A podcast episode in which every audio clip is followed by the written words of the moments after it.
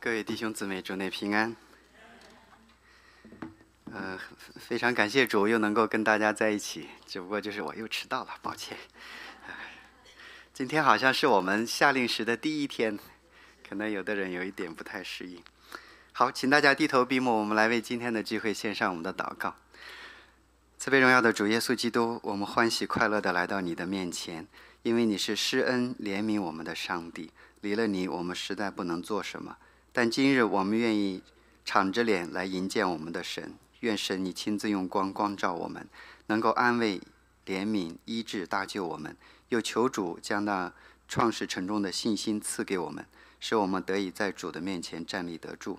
主，我们也坦然承认我们一切的过犯，或是在言语、行为，或是我们的存心之中有不圣洁、不讨主喜悦的。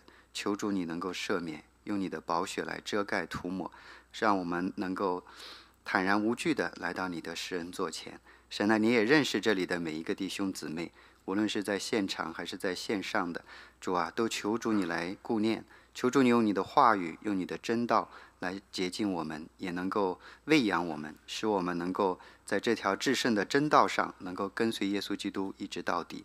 愿主耶稣基督的名得荣耀，奉耶稣的名祷告，阿门。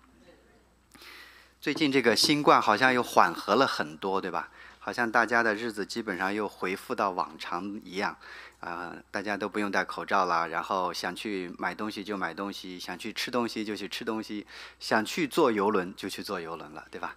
但是你还记得当刚开始这个疫情发生的时候呢？尤其是教会里面很多的人就开始关注一个问题，就是是不是世界末日要来了？啊，而且有人呢大胆的出来说：“你看，这个就是启示录里的第四印了哈，一共就七个印，你看到第四印了啊，这个就是那匹灰马，代表着瘟疫，好像嗯，很快耶稣基督就来了，对吧？啊，但是很快三年就过去了，啊，那个时候也我不知道你们中间有没有人听到说不要打疫苗，因为疫苗里面有芯片，打了以后你就是六六六。”哎，你就进不了天国了，对吧？啊，很多这种稀奇古怪的说法。但是你真的翻过来思想一下，是不是新冠疫情是我们人类历史上最严重的一次疫情呢？恰恰不是。如果真的，如果我们按照疫情的严重程度来讲的话，新冠这次差不多目前是第五大啊。前面的话，我们还有几次大的疫情。你比如说，十四世纪的时候啊，黑死病，欧洲黑死病，六年就。让欧洲近三分之一的人失掉了生命，那个像那个更像是第四印，对不对？三分之一的人呢？而且到了一九一八年那次流感的时候，在全世界大概有五千万到一亿人的死亡。那个时候全世界多少人呢？十七亿人。那么差不多将近二十分之一的人口死亡。那现在我们呢？七十亿人，对吧？那实际上新冠造成的死亡的话，大概好像是八百万还是六百六百多万，六百八十多万人口。所以你会发现，每一个时代总是有人拿末日来说事儿，说你看基督要来了，哎，你看基督要来了，对吧？好像感觉我们现在离基督更近了一样。但是圣经是怎么教导我们的呢？圣经明明的告诉我们，到末期的时候啊。无论别人跟你说基督在这里，基督在那里，你听不听呢？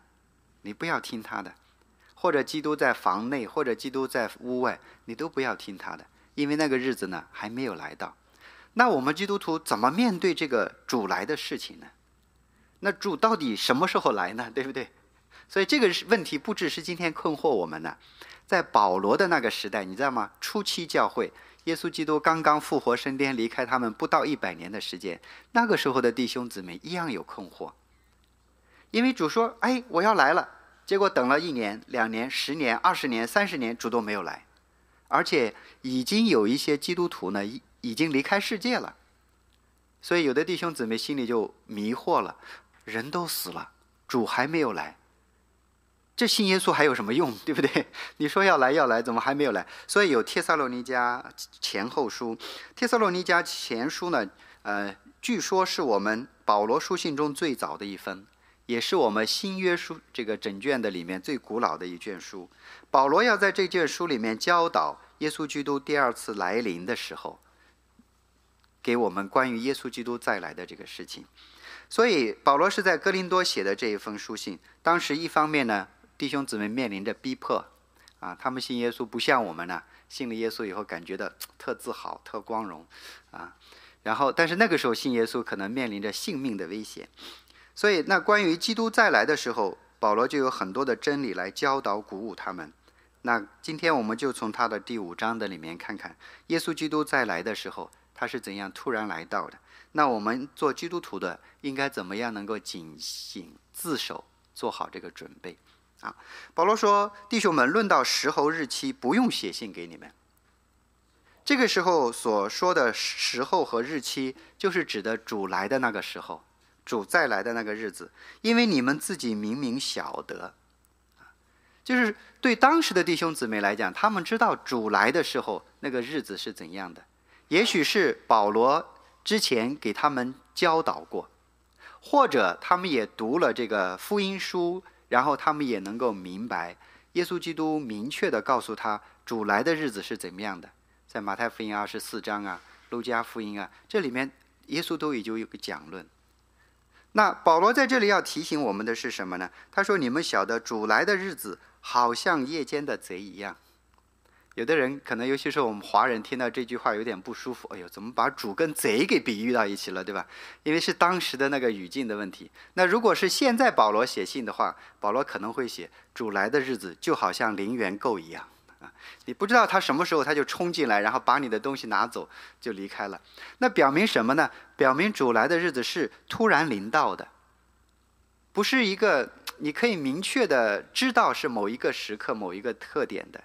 耶耶稣基督也亲自讲说，那个日子那个时辰，没有人知道，天使也不知道，子有子也不知道，只有父知道。那翻过来讲，在历史上以及在将来，任何一个人告诉你，哎，主在某年某天要来了，那一定就是假的。已经有人预言了，一九九九年啊，主。世界末日要来，没有发生。有人预言二零二二零零零年、两千年，那个时候大家都很紧张啊，哇，一下两千年了啊，没有来，对不对？也有人预言什么二零一二年呢？二零三零年呢？有人把玛雅也搬出来了，是吧？玛雅文化说、推背图说，不管他们谁说，你就听听算了，因为那些呢都不是真实的。真实的呢是在圣经的里面，主已经明确告诉我们的，那个日子要来到，是突然来到，没有人知道。那面对这个事情，那怎么办呢？最重要的是，圣经提醒我们，你要准备，对吧？现在很多人都知道末日要来，很多人也都知道世界有一个终点，但是有多少人去准备呢？那世界末日可能离我们有一点远，有一件事情离我们每一个人呢，看似很远，其实也很近，就是死亡。每个人都要死，没有一个人可以说我不会死，我会永远活着。但是又有多少人能够去为他的死亡做准备呢？那当然，华人的话会为死亡做准备。我我最近好像说美国人他们也会活着的时候会买块墓地，对不对？因为死了以后买墓地会更贵，因为你急着用嘛，他就给你涨价。所以很多人还健在的时候啊，这块地方很美，以后就放在这里卖。啊，华人也是一样，啊，也是提前墓地准备好、修好，啊，装饰好，对吧？就等着那一天。但是他却不知道，那不是我们的终点。所以圣经常常的提醒我们，我们应该怎么来预备主的日子来到呢？主的日子其实对新约的弟兄姊妹来讲，也不是一个陌生的词，因为在旧约的里面就有这个词。所以保罗把旧约的里那个主的日子的观念，也带到了现今我们在跟随耶稣基督的这个信仰的里面。在旧约的里面，我们知道先知说主的日子，那个就意味着是审判。那就意味着是拯救，那就意味着是神的权柄要进入到人类的社会的里面来显明神自己的作为。以色列人他们期盼的那个日子，因为对他们来讲那是一个拯救的日子，但是对外邦人来讲那是一个审判的日子。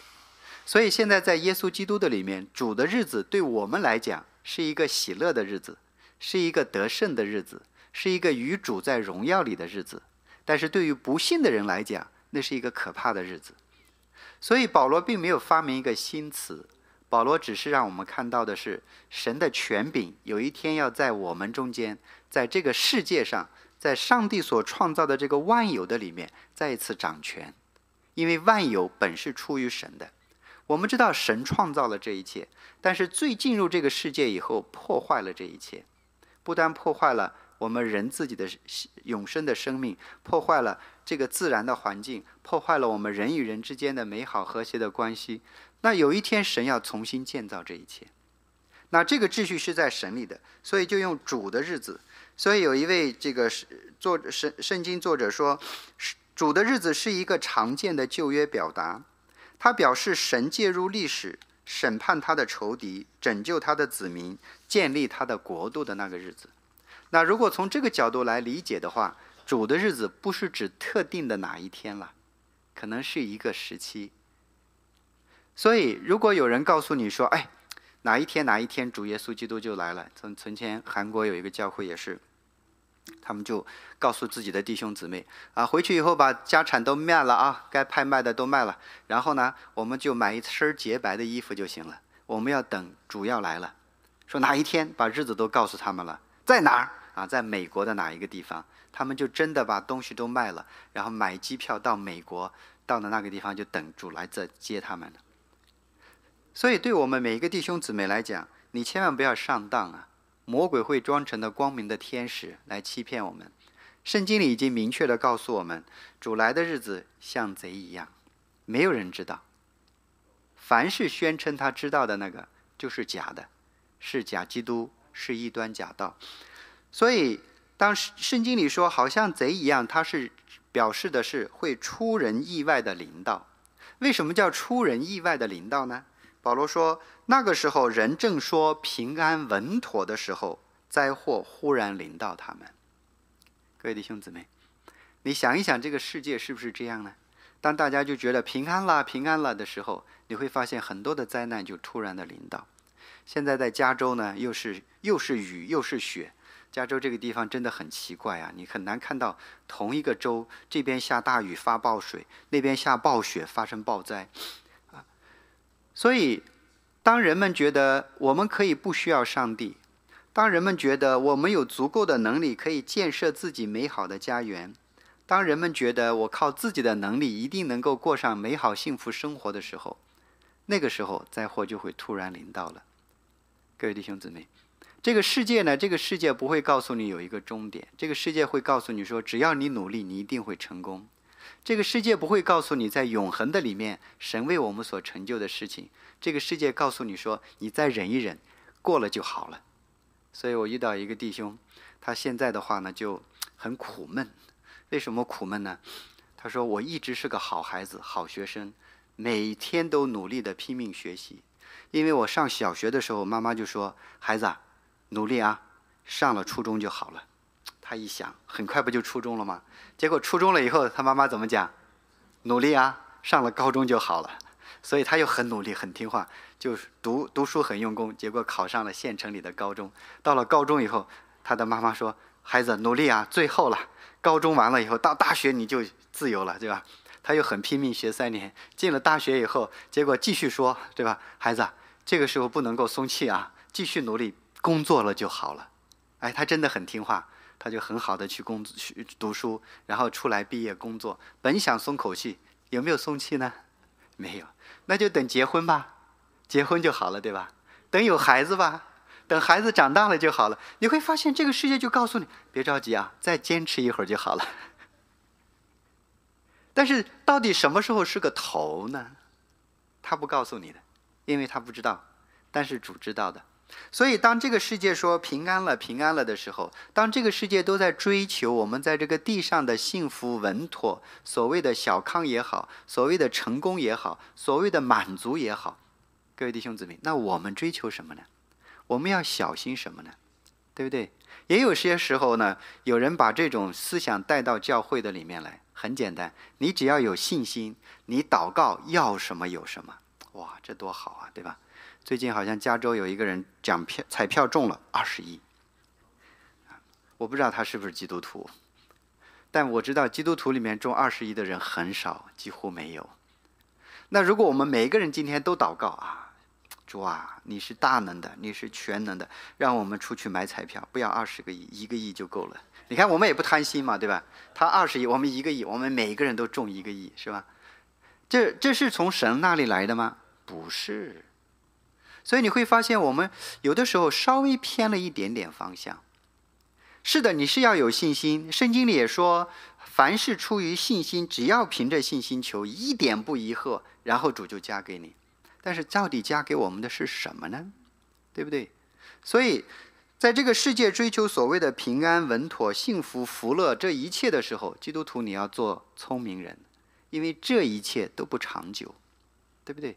世上的这一切都不长久，而且世上的这一切。你永远不会满足。你现在一年十万，你会说主啊，涨十五万我就满足了。那真的等你的薪水涨到十五万以后，你会不会说主啊，不要再涨薪了，对吧？你直接给你的这个 HR 也好，什么人事部门也好，你写了个信，今年不要给我涨薪水。我不知道你们有没有这样的员工啊，对吧？你会发现。主啊，再多一点，二十万好不好？对不对？啊，二十万以后你说主啊，你看我这个房子，这个只有三千多 square，这个有点小，我只要换个五千的就好了，对吧？等你换了五千的大房子以后，你说主啊，房子是挺大挺好的，对吧？就是这个车旧了一点，能不能给我来个玛莎拉蒂，对吧？啊，有个玛莎拉蒂我就好了，对吧？等你有个开上玛莎拉蒂以后，你会觉得，主啊。人家都开四个轮的，你看我看直升飞机也挺好的，对不对？你要来个直升飞机好了。你会发现人的欲望是没有办法满足的。钓过鱼的人就知道，鱼为什么上钩呢？有鱼喜欢吃的那个饵。那这个世界怎么来垂钓我们呢？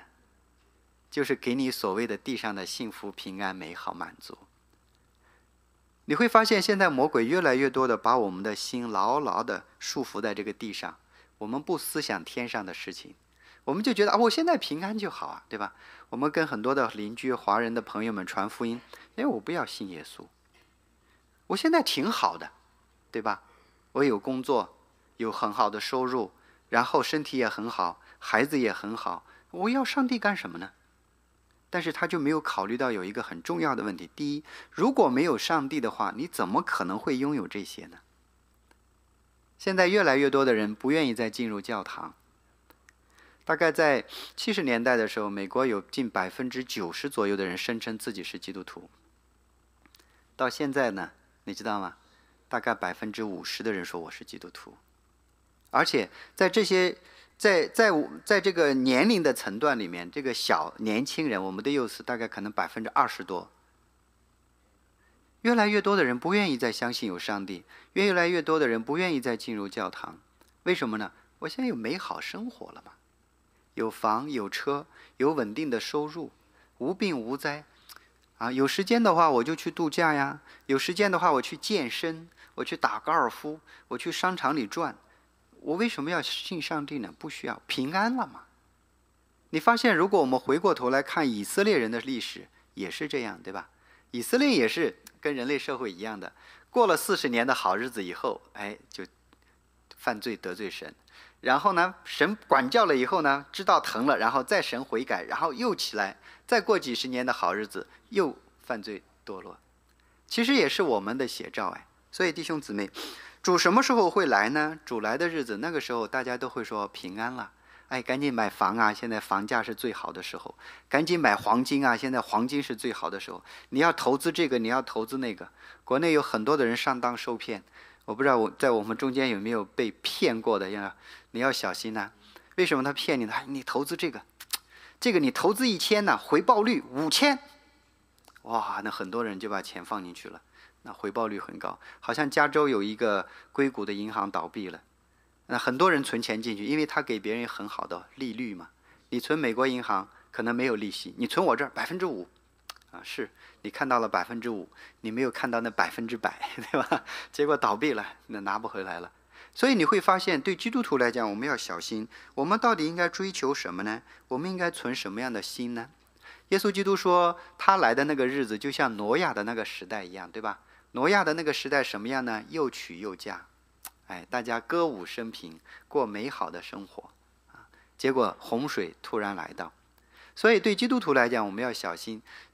确实，我们在美国的生活呢很富足，在美国的生活呢蛮有平安，在美国的生活的里面有很多的主的恩典，但是不能忘记了主。你也要常常提醒你的孩子，你有今天不是爸爸的力，这个能力，不是我们运气好。是神的恩典临到我们，要让我们的孩子应该有一个分辨的这个能力。好，所以主来的日子像贼一样会突然临到，就是大家都觉得没事儿的时候，大家都觉得没有世界末日，不会有战争，不会有死亡，不会有危险的时候，突然的临到。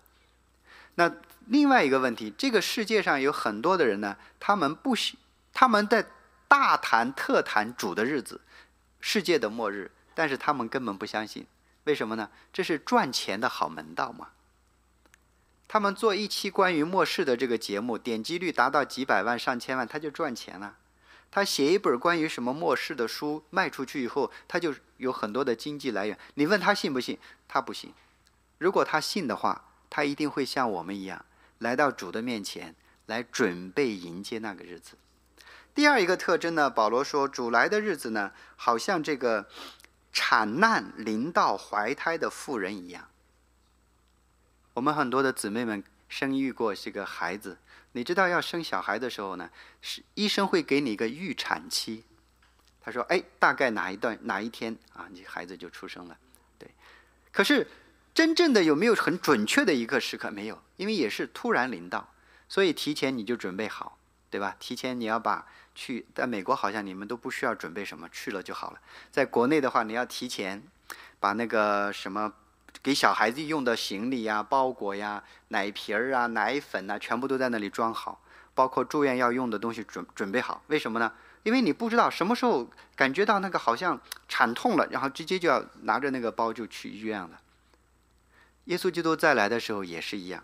那他这个产难的意思是什么呢？是一定要来，对吧？你不会说十月怀胎以后，哎，孩子没了，那是不可能的嘛。那十月怀胎以后，孩子一定会生下来。所以耶稣基督虽然一千年以前没有来，现在没有来，可能五十年以后也没有来，但是呢，耶稣基督一定会来。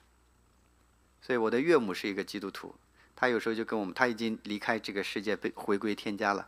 他七十多岁的时候离开，他就说，我爷爷的那个时候就说主要来。主要来，结果没有来。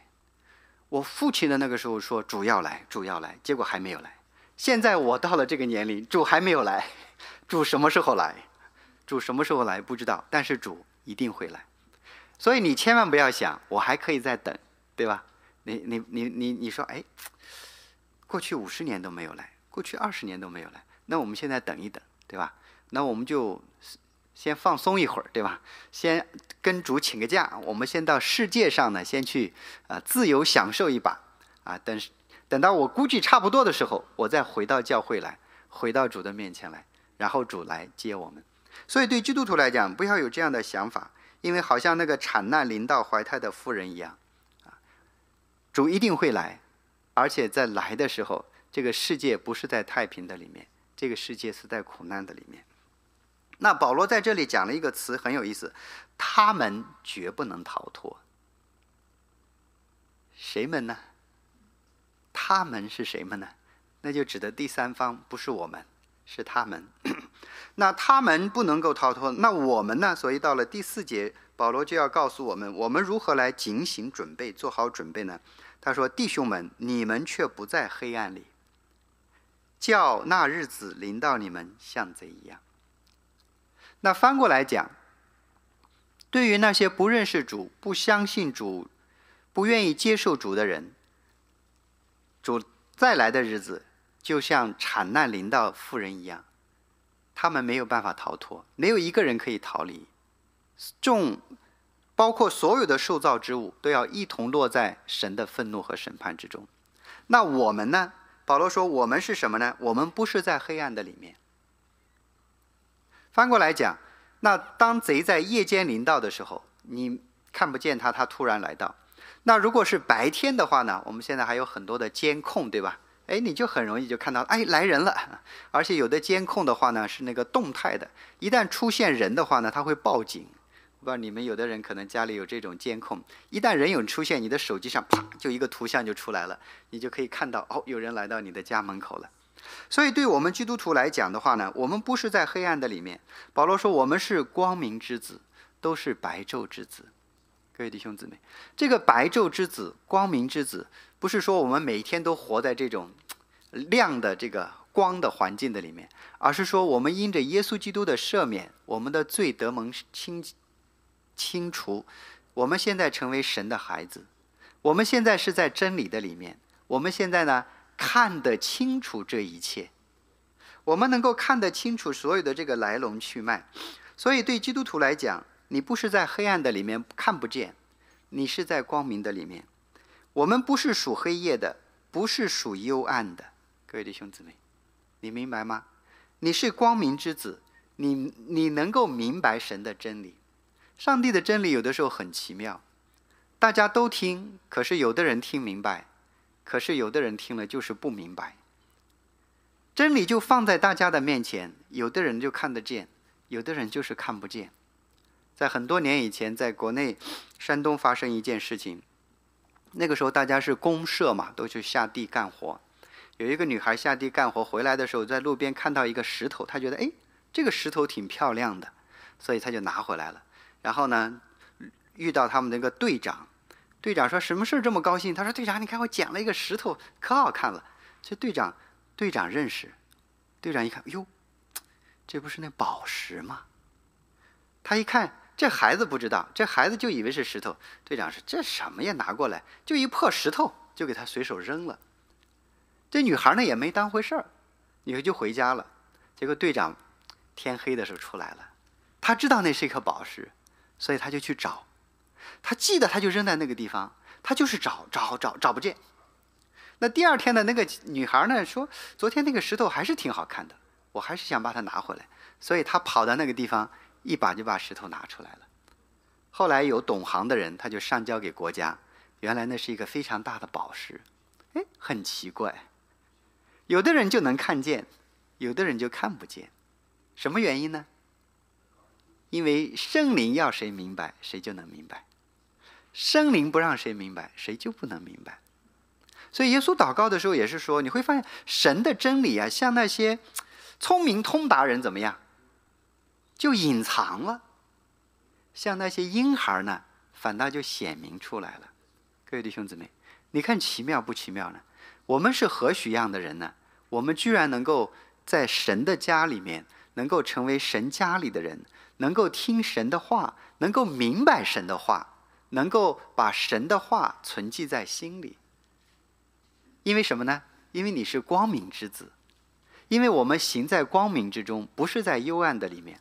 在幽暗的里面，你看不清楚，看得模模糊糊的；但是你在光明的里面，你就能够看清楚了。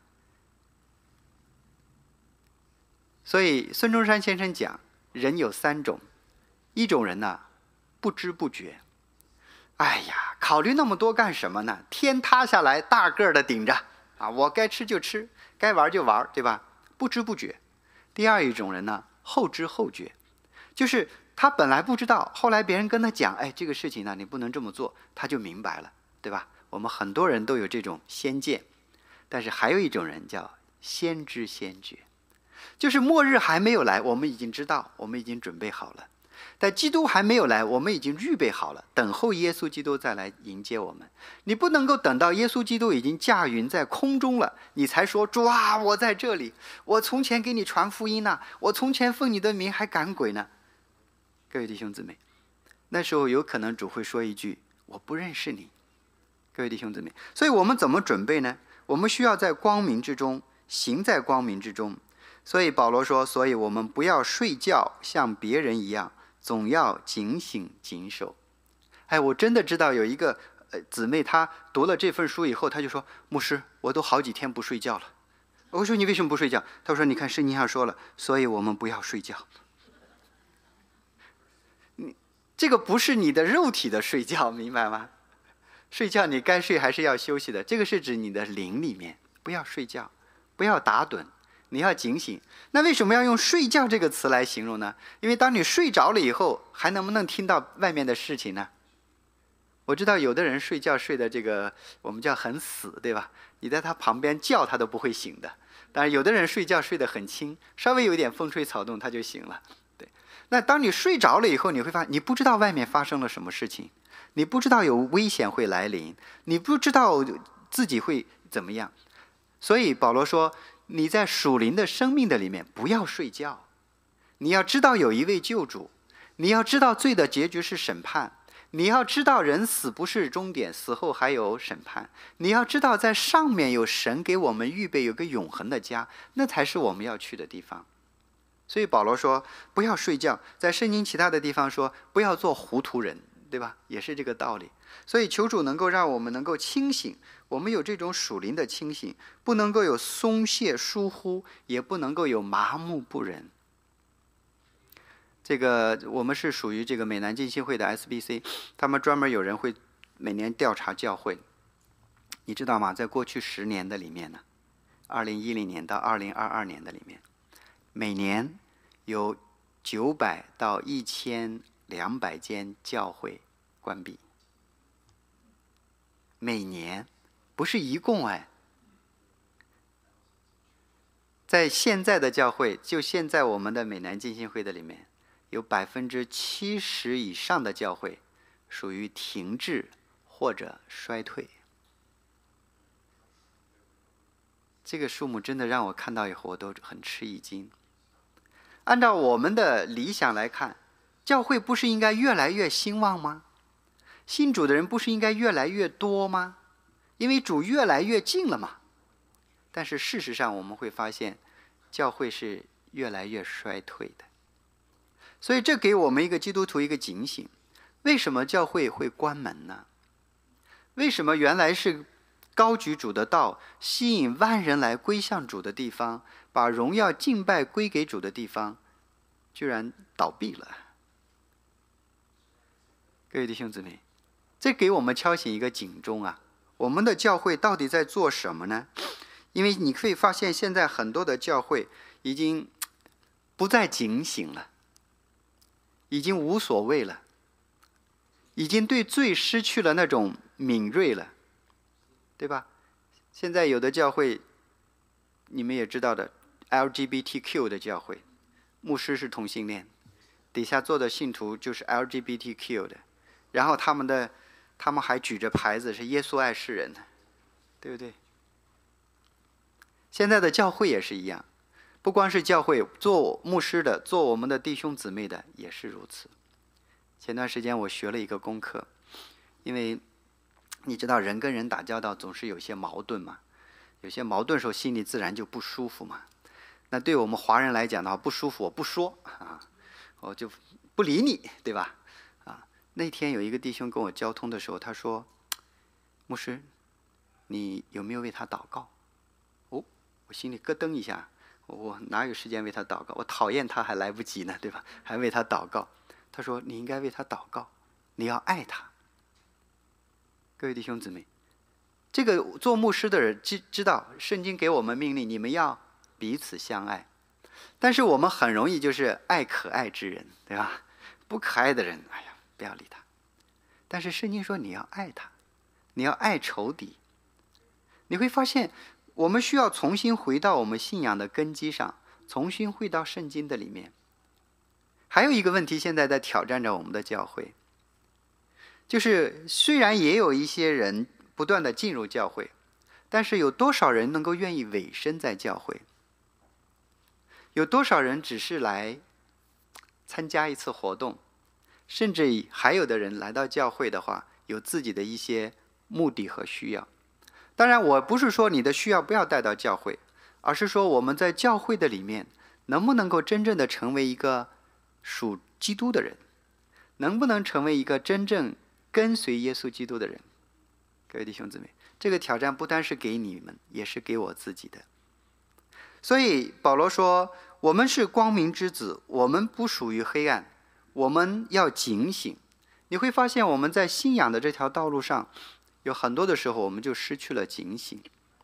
我不知道在中间我们有很多的呃长辈的弟兄姊妹已经住在主内多年了，我非常的敬佩你们。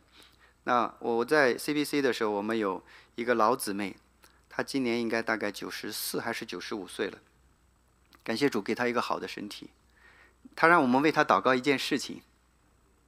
他说：“弟兄姊妹，你们为我祷告，我要回中国，我要给中国那里我的亲人们传福音。”一个九十四岁的老姊妹，她现在在主里面有一个心智，她要回中国，去给那里她的乡亲们、她的亲人们传福音。我们现在还有多少弟兄姊妹，还常常存着传福音的这个使命和热忱呢？各位弟兄姊妹，有多少的时候我们就已经满足了？我们哎，教堂挺好的，弟兄姊妹挺好的，我们在这里挺好的，外面的世界就跟我们没有关系了。各位弟兄姊妹，所以我们是否已经睡着了呢？是否已经在主的真道上已经麻木了呢？是否已经对很多的罪恶已经视而不见了呢？是否我们已经迫于这个世界的压力，放弃了许多圣经里的原则了呢？很多的教会出现这种的问题了，所以有些教会已经不再是按照圣经来教导弟兄姊妹，反倒是按照什么呢？按照这个。那有一个词叫什么？企业化管理，对，把这个教会呢当做一个企业，牧师就是 CEO 老大，是吧？然后我们再聘一些这个相关人员，然后一层一层的把教会建立起来。以前我也这样想，哎，你说我这个做牧师的可怜不可怜呢？我看到那些大的教会以后呢，我以为我要为主大发热心，也像他们一样建立一个大的教会，我带领着大家传福音。盖大教堂，兴旺主的道，我，对，这是我，各位弟兄姊妹，可悲啊，对吧？所以你们也在主里面赦免我，也为我祷告。我们都已经堕落到了这个地步，不再高举主的名，我们还在沾沾自喜，我们在为主大发热心，对不对？所以你会发现，现在有人已经把巫术带入教会，有人把这个异教的东西带入教会。有人把旧信圣经里面已经废除的东西带入教会，可是有很多的人呢还在热衷在这个事情上。我们要小心呐，我们要小心呐。那我举一个例子就好了。那在有一间教会的里面，有的姊妹这个啊家里面有病人，所以听说啊哪一个地方的教会啊特别的灵啊特别有信心，去了祷告以后病就好了。结果他去了，祷告以后呢病没有好。祷告没好，没没关系。那个教会给他写一个祷告词，说你把这个祷告词拿回去啊，每天早中午各念十遍。啊，每天早晨起来念十遍，中午念十遍，晚上念十遍。请问这是圣经的教导吗？耶稣基督说不是这样，对吗？你祷告要进入你的内室，关上门，与你暗中的父来祷告。不是说给了你一段祷词以后，你回去念完了以后，你的病就好了，你家里就平安了，你这个事业就发达了。你想一想，这个行为是一种什么行为？你到庙里去不就这样吗？你去道观里不也是这样吗？对吧？你你到很多的这个异教的里面就是这样啊。哎，这个开了光了啊，给你吧，拿回家放到你们家就好了，正邪。还有的人还真的在教会里也这么干呢。可是我们居然不知道这是在犯罪得罪神，我们还在以为我在为主大发热心。你看我每天祷告三十遍，所以我们不要睡觉，你要警醒，需要重新回到圣经的里面，回到神的真理的里面。到底什么是信心？到底什么是爱心？到底什么是救恩？到底主给我们的恩典是什么？各位弟兄姊妹，很多的时候我们已经被这个世界的神弄瞎了眼睛，所以。保罗提醒我们：那些睡了的人是在夜间睡，醉了的人是在夜间醉，这就叫醉生梦死，是吧？很多人在这个世界上就是醉生梦死。那我们呢？我们既属乎白昼，就当谨守，把信和爱当作护心镜折胸，把得救的盼望当作头盔戴上。保罗不但看到了问题，保罗也提出来了解决的办法。不要再昏睡，不要再睡觉打盹，你要呢装备起来。怎么装备呢？在这里的话呢，提到了心护心镜和头盔。那我们知道，在以弗所书那里呢，有全副的军装在身上装备起来。所以，对我们每个弟兄姊妹来讲，如果你已经来到了教会，你还没有开始读经，那你要开始读经了。你还没有每天祷告，那你要找一个时间安排好祷告了。你还没有加入到主日学。你需要在主日学的里面被装备起来了。你还只是我有时间了就来教会，没时间了就不来教会，那你要小心，至少一周你要抽一个时间参加教会的活动。为什么呢？因为我们进教堂跟进佛堂不一样。我有一个同学啊，他这个是北京人，脑子很活。他在上神学的时候，他说：“哎，你看那个雍和宫啊，北京雍和宫里面那个捐钱呢，捐的很多。”他说：“我们把教堂改造一下，我们呢不要放佛像，对吧？我们就放一个小桌，前面呢放几个小蒲坛。你到佛堂里面去了以后，跪下的那个佛坛，然后前面放一个奉献箱，啊，来的人呢跪下祷告奉献出去，好像这是一门非常好的生意哎。但是他却忘记了，耶稣基督来到这个世界是要拯救我们的灵魂嘛。”对不对？所以你来到教会不是进入佛堂，哎，我这个不舒服了，有病了，我去教会祷告，然后呢，病好了以后呢，我再还个愿，是吧？你如果去 M.D. Anderson，你一次看病大概花个五万八万，你到上帝这看病简单，都打折啊，奉献五百就够了，可能奉献一百，是吧？主啊，你让我的病好了，我奉献一百。你看这个上帝多好欺负，是吧？你给医生的话，一百的话挂号费就完了，你给上帝把病都给治好了。不，这个是我们的错误的。你来到教会，你是进入到一个基督的身体；你来到教会，你是加入到一个教会大家庭；你来到了教会呢，你是成为神国里的子民。你的生命被更新，你的身份被更新，你的人生方向和目标被更新。你需要过一个。有神同在的生活，一个属神的生活，所以你千万不要来到教会以后把神当神拜。你应该把神接在你的心里，成为你的天赋。你也不要觉得信耶稣、信信上帝是一个很苦闷的事情。一方面呢，不想太投入；另一方面呢，又害怕上帝惩罚，所以总是左右摇摆。你应该看到的是神给你的爱是何等的丰富，所以对我们每个基督徒来讲，你要把得救的盼望当做头盔戴上。得救的盼望，我们知道耶稣基督已经赦免了我们的罪，虽然我们现在还在这个世界还有犯罪，但是呢，我们知道有一天我们在基督的里面会成为完全。所以我们的救恩简单说两部分：我们现在得到赦罪，还没有完全。见主面的时候就完全了，你要有这个救恩的盼望。第二一个，你要有信心和爱心当做护心镜遮胸。不要觉得基督徒信了耶稣以后万事大吉，你信了耶稣是选择了这个世界上最危险的一条道路。所以，请大家多为牧师祷告。牧师是高危职业，你明白吗？真的，我不骗你啊！牧师有很多都是呃忧忧叫什么忧郁症患者。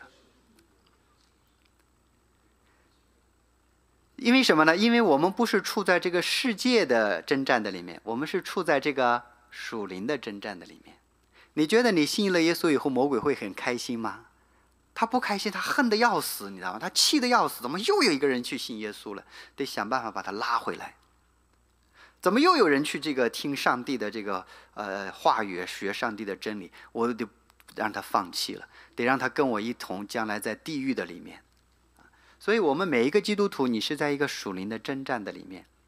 你如果不装备自己的话，你就很容易上当受骗了。我来了美国以后，我发现有很多的弟兄姊妹，虽然在教会里面多年，但是基本的真道并不明白。圣经很多都不明白。如果你们回过这个中国去，中国的教会啊，我在牧师在上面讲到，一说到哪一节经文的话，底下就接上了。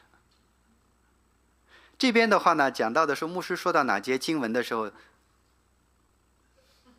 等着牧师讲，对吗？好像好像有，但是在哪一章想不起来了，对吧？为什么呢？因为你们不需要读经呢，各位弟兄姊妹，所以我们需要把信心和爱心当做护心镜，把得救的盼望当做头盔。我们需要在主的里面一天一天的、一点一点的装备起来。这种装备不单单是指这种知识上的装备，还有你这个生命里的装备，使我们越来越像谁呢？使我们越来越像耶稣基督一样。所以大家应该在教会的里面呀，不是互相的比较啊，说哎，我比你多去聚会一天，我比你多祷告了，我比你多奉献了，不是，我们是跟主来看主啊，今年我离你近了一点嘛？对，我们去年的时候把新约读完，今年能不能把旧约读完？啊，明年能不能把新旧约一年读完？那只以前只是读圣经，我现在能不能背一点圣经，对吧？啊，一天背一节可能有点困难，我一个礼拜背一个一个礼拜背可能也太多了，我一个月背一节经文。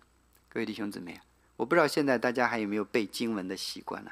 啊，以前的时候呢，圣经比较少，所以大家只能够背呀、抄啊，对吧？现在我们很丰富了，所以求主能够带领我们，能够让我们愿意被主建立，愿意被主装备和使用。基督徒，你必须要武装起来嘛。现在这个俄乌战争打得很激烈，其中乌克兰能够坚持一年多没有被打倒，有一个很重要的原因是什么？有西方给他支援武器呀，他靠自己没有办法。不，乌克兰呢也是一个很很冤枉的事情。原来在俄罗呃前苏联解体的时候，乌克兰是拥有核武器最多的一个这个这个联邦，那他们那个地方的那个国家。后来的话，包括中国、美国。呃，可能还有俄罗斯签了一个协议给乌克兰，兄弟，你把核武器团销毁了，以后我们保护你。结果这个乌克兰兄弟也很 实在，是吧？好，那我们就全销毁了。哎，结果现在被人打得很惨，啊，好好在是什么呢？好在还有一些仗义之士，是吧？哎，不能打人啊，你打人的话这样不对，所以给他提供武器。所以乌克兰的总统呢，他每次出来以后，他只是提最多的一个要求说：给我武器，给我武器。只要你给我武器，我们的人民就可以战斗下去。那今天我们的基督徒也是，你在这个属灵的征战的里面，你的武器呢？你的装备呢？你的保护呢？头盔有没有戴好呢？护心镜有没有配好呢？是不是圣灵的宝剑有没有拿起来呢？福音的鞋有没有穿上呢？对吧？所以求主能够带领我们，不能够再等了，不能够再等了，现在就起来。如果今天圣灵感动你，要好好读经。今天就好好读经，圣灵提醒你要警醒祷告，你就要警醒祷告。圣灵提醒你要在真至善的真道上被建立起来，你就应该不要不要懈怠，应该让主的真理建立你。还有一个要提醒大家，有的弟兄姊妹经常有一个问题：牧师，我怎么能够听到神的声音？对吧？很多人觉得哇，牧师，你告诉我一个办法，我要是能够听到神的声音，哇，那太好了，对吧？今天我是要去 H E B 买菜，还是去 Kroger 买菜，对吧？我今天是呃，应该是做这个还是做那个？然后突然来了四个 offer，我应该去这个还是去那个？各位弟兄们，哇，那简直神了，对吧？你会发现，往往你去祷告以后没有答案。各位弟兄姊妹，这里面不是一个。这个灵丹妙药一样的，你吃了以后，然后你就变成神仙一样，不是，而是说你需要跟主在这种持续的关系的建立的里面，让主的灵渐渐的来更新我们，让主的话语越来越多的装备我们，然后你越来越明白神的心意，你自己就能够听到主的声音，不需要别人告诉给你。可是我们现在很多的时候，这个世界讲究什么呢？这个世界讲究走捷径。包括中国也提了，我们要弯道超车，那个没超过去是吧？在基督的里面没有捷径呢。这个世界有讲讲捷讲捷径啊，有很多的女孩走捷径啊，不需要去工作就可以有大把大把的钱花，很简单嘛，找一个 Sugar Daddy 就行了。我来了美国才知道还有一个 Sugar Daddy，对吧？在有的地方，女孩就是啊，我稍微漂亮一点，我不需要上班，我就要找一个人包养，我就幸福了。基督徒，你要小心。在这条真道上，耶稣基督说这条路是窄的，对吧？小的那个门是窄的，要努力才能够进去的，努力的人才能够得着。各位弟兄姊妹，所以求主真的能够让我们能够明白，我们不是白白在坐在这里，突然就等，我们乃是应该把自己装备起来，然后能够让主能够来使用我们。主会来搭救我们，因为第九节那里说，主不是预定我们受刑，乃是预定我们借着我们主耶稣基督得救。将来主来的时候，我们能够得救，不是因为我们，是因为耶稣基督为我们所成就的。他替我们死，所以叫我们无论醒着睡着，都与他同活。这一点是一个很好的一个提醒。哎，又是关于睡和醒的问题，对吧？前面说，哎，你们不要睡觉。那这里说醒着睡着，哎，怎么又睡着了呢？啊，这个这个睡睡着，你可以从两个层面理解，一个就是物质的肉体的睡觉。无论我们是在白天工作、学习、生活的时候，还是我们在晚上躺卧的时候，主都与我们同在。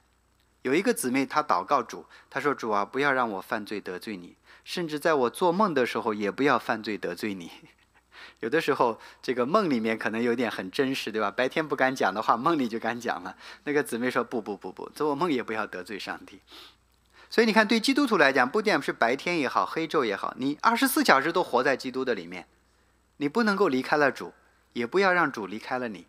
那翻过来，你要小心呐，对吧？因为无论你在哪里，主都看着你。好，第二个层面的睡着，我们知道是什么呢？我们说那些在主里面已经睡了的人，就是那些离世的人。所以，无论我们现在是活着，或者有一天我们离开世界，我们都是谁的人呢？我们都是主的人，对吧？或活或死，都是主的人。所以，对基督徒来讲，你为什么那么恐惧死亡呢？为什么基督徒会害怕死亡呢？会在死亡面前表现的那么的懦弱呢？经常被死亡的恐惧所辖制。你不管是死也好，活也好，你都是基督的人呐，你都是有主与你同在的，所以都与主同活。同活这个词就很有意思，对吧？我们知道旧约的里面有一个人，他与神同行三百年啊。我们多么渴望能够与神同行！其实你每一天神都与你同行啊，一同活着。所以这个世界不是我们最终的地方，有一天主会把我们带到上面去，那是我们永活的地方。所以对基督徒来讲，可能情绪的里面会有害怕，但是你不至于绝望，因为主与我们同在。现在有很多的基督徒已经忘记了这个天堂的存在，啊，很多的基督徒一遇到一些这个灾难祸患以后呢，就这个信心就开始打退堂鼓了。哎呀，主耶稣啊，我都祷告了这么久了，怎么病还没有好？不信了，不信了。主啊，我这个信你也没有用，你看信了你以后，这个孩子也失业了，也不保佑他，不信了，不信了。各位弟兄姊妹，不要让这些世间的这些拦阻、患难、疾病、痛苦。拿掉了我们将来在神那里永恒的基业，主与我们同活。各位弟兄姊妹，所以保罗说，无论醒着睡着，都与主同活。所以你们该怎么样呢？彼此劝慰，互相建立。哎，这就谈到我们之间了。我们与主之间的话呢，主已经拯救了我们，主与我们同活。那我们之间呢？我们之间彼此劝慰，互相建立。对基督徒来讲，你不要做一个这个孤独的基督徒。有些基督徒是孤独的基督徒，到了教会以后谁也不搭理，然后虔诚的敬拜完了以后呢，就离开了。我我从前在一个教会讲道的时候，我就发现有一个弟兄，他很准时的，我一上台他就进来了，坐下听到，我一下台他就起来出去了。我就是来聚会听到嘛。道听完了，好了，我知道了，走了，对吧？至于是张弟兄、王姊妹、李姊妹，跟我没有关系。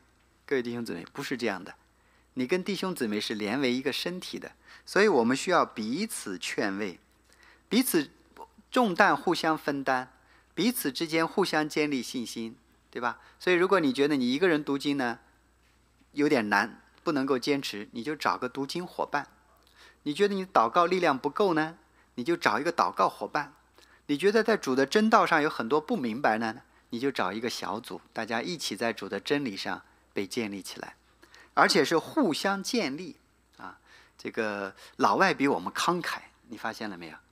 外国人的话，他们有很多的这个东西啊，他们愿意捐出去。那我们呢？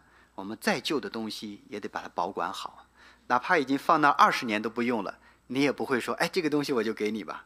啊，我们你会发现，我们我们很多的时候，我们觉得我不要吃亏。我们很，我们很难成就别人，对吧？我们很难为别人鼓掌，我们总是等待着别人为我们鼓掌，别人来抽抬我一把，别人来推我一把。有一次我这个到一间一间教会去侍奉的时候，有一个姊妹给我说了这么一句话，她说：“杨牧师啊，你在教会里面侍奉。”也得需要有人抬吧。我当时年轻也没反应过来这是什么意思，后来年长了一点呢，琢磨出点味道来。哦，他的意思就是说，你得给我们搞好关系嘛，对吧？你跟我们搞不好关系，我们不抬你的话，你这个工作就做不下去了。哎，事实上，好像在教会里面确实常常发生这样的事情，对吧？经常在教会里，我们不是互相建立，我们是互相拆毁。因为我到我第一次到一个教会服侍的时候，啊，那里的教会的一个姊妹对别的姊妹说：“都不要跟杨坚讲话啊！”啊，原来我们在教会的里面不是互相的去扶持，而是去互相的去打压。不是互相的去建立，而是是互相的拆台，这个要小心呐。这个不是主所喜悦的事情。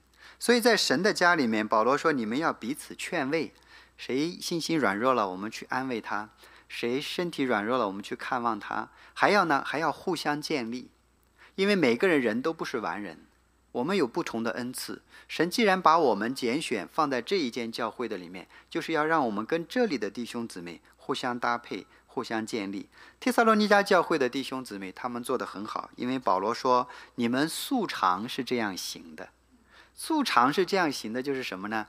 平常、经常，你们一直以来都是这样做的。”保罗鼓励他们继续这样，彼此劝慰，互相建立，一同连于耶稣基督，在光明中行走，不要在黑暗之中。主来的日子什么时候来呢？不知道，但是主来的日子一定是要来的，而且主来的日子会突然临到。那对我们每个弟兄姊妹来讲，我们要做的事情就是要警醒准备。你要明白你的身份，你是光明之子。你要小心，不要打盹睡觉。你要警醒，你要知道你已经在基督的里面蒙恩得救，你有新的生命、新的身份，你有新的人生的目标。同时，我们弟兄姊妹在一起应该学习彼此劝慰、彼此建立。将来我们盼望有一天，天使长的号筒吹响，耶稣基督在空中迎接我们的时候，你现在看看你的左右前后好不好？你的左边是谁？右边是谁？后面是谁？当有一天到了那里的时候啊，还是在一起，只不过是我们会变一个荣耀的形象，大家穿着洁白的细麻衣，一个也不丢下。求主带领我们，请大家低头闭目，我们来祷告。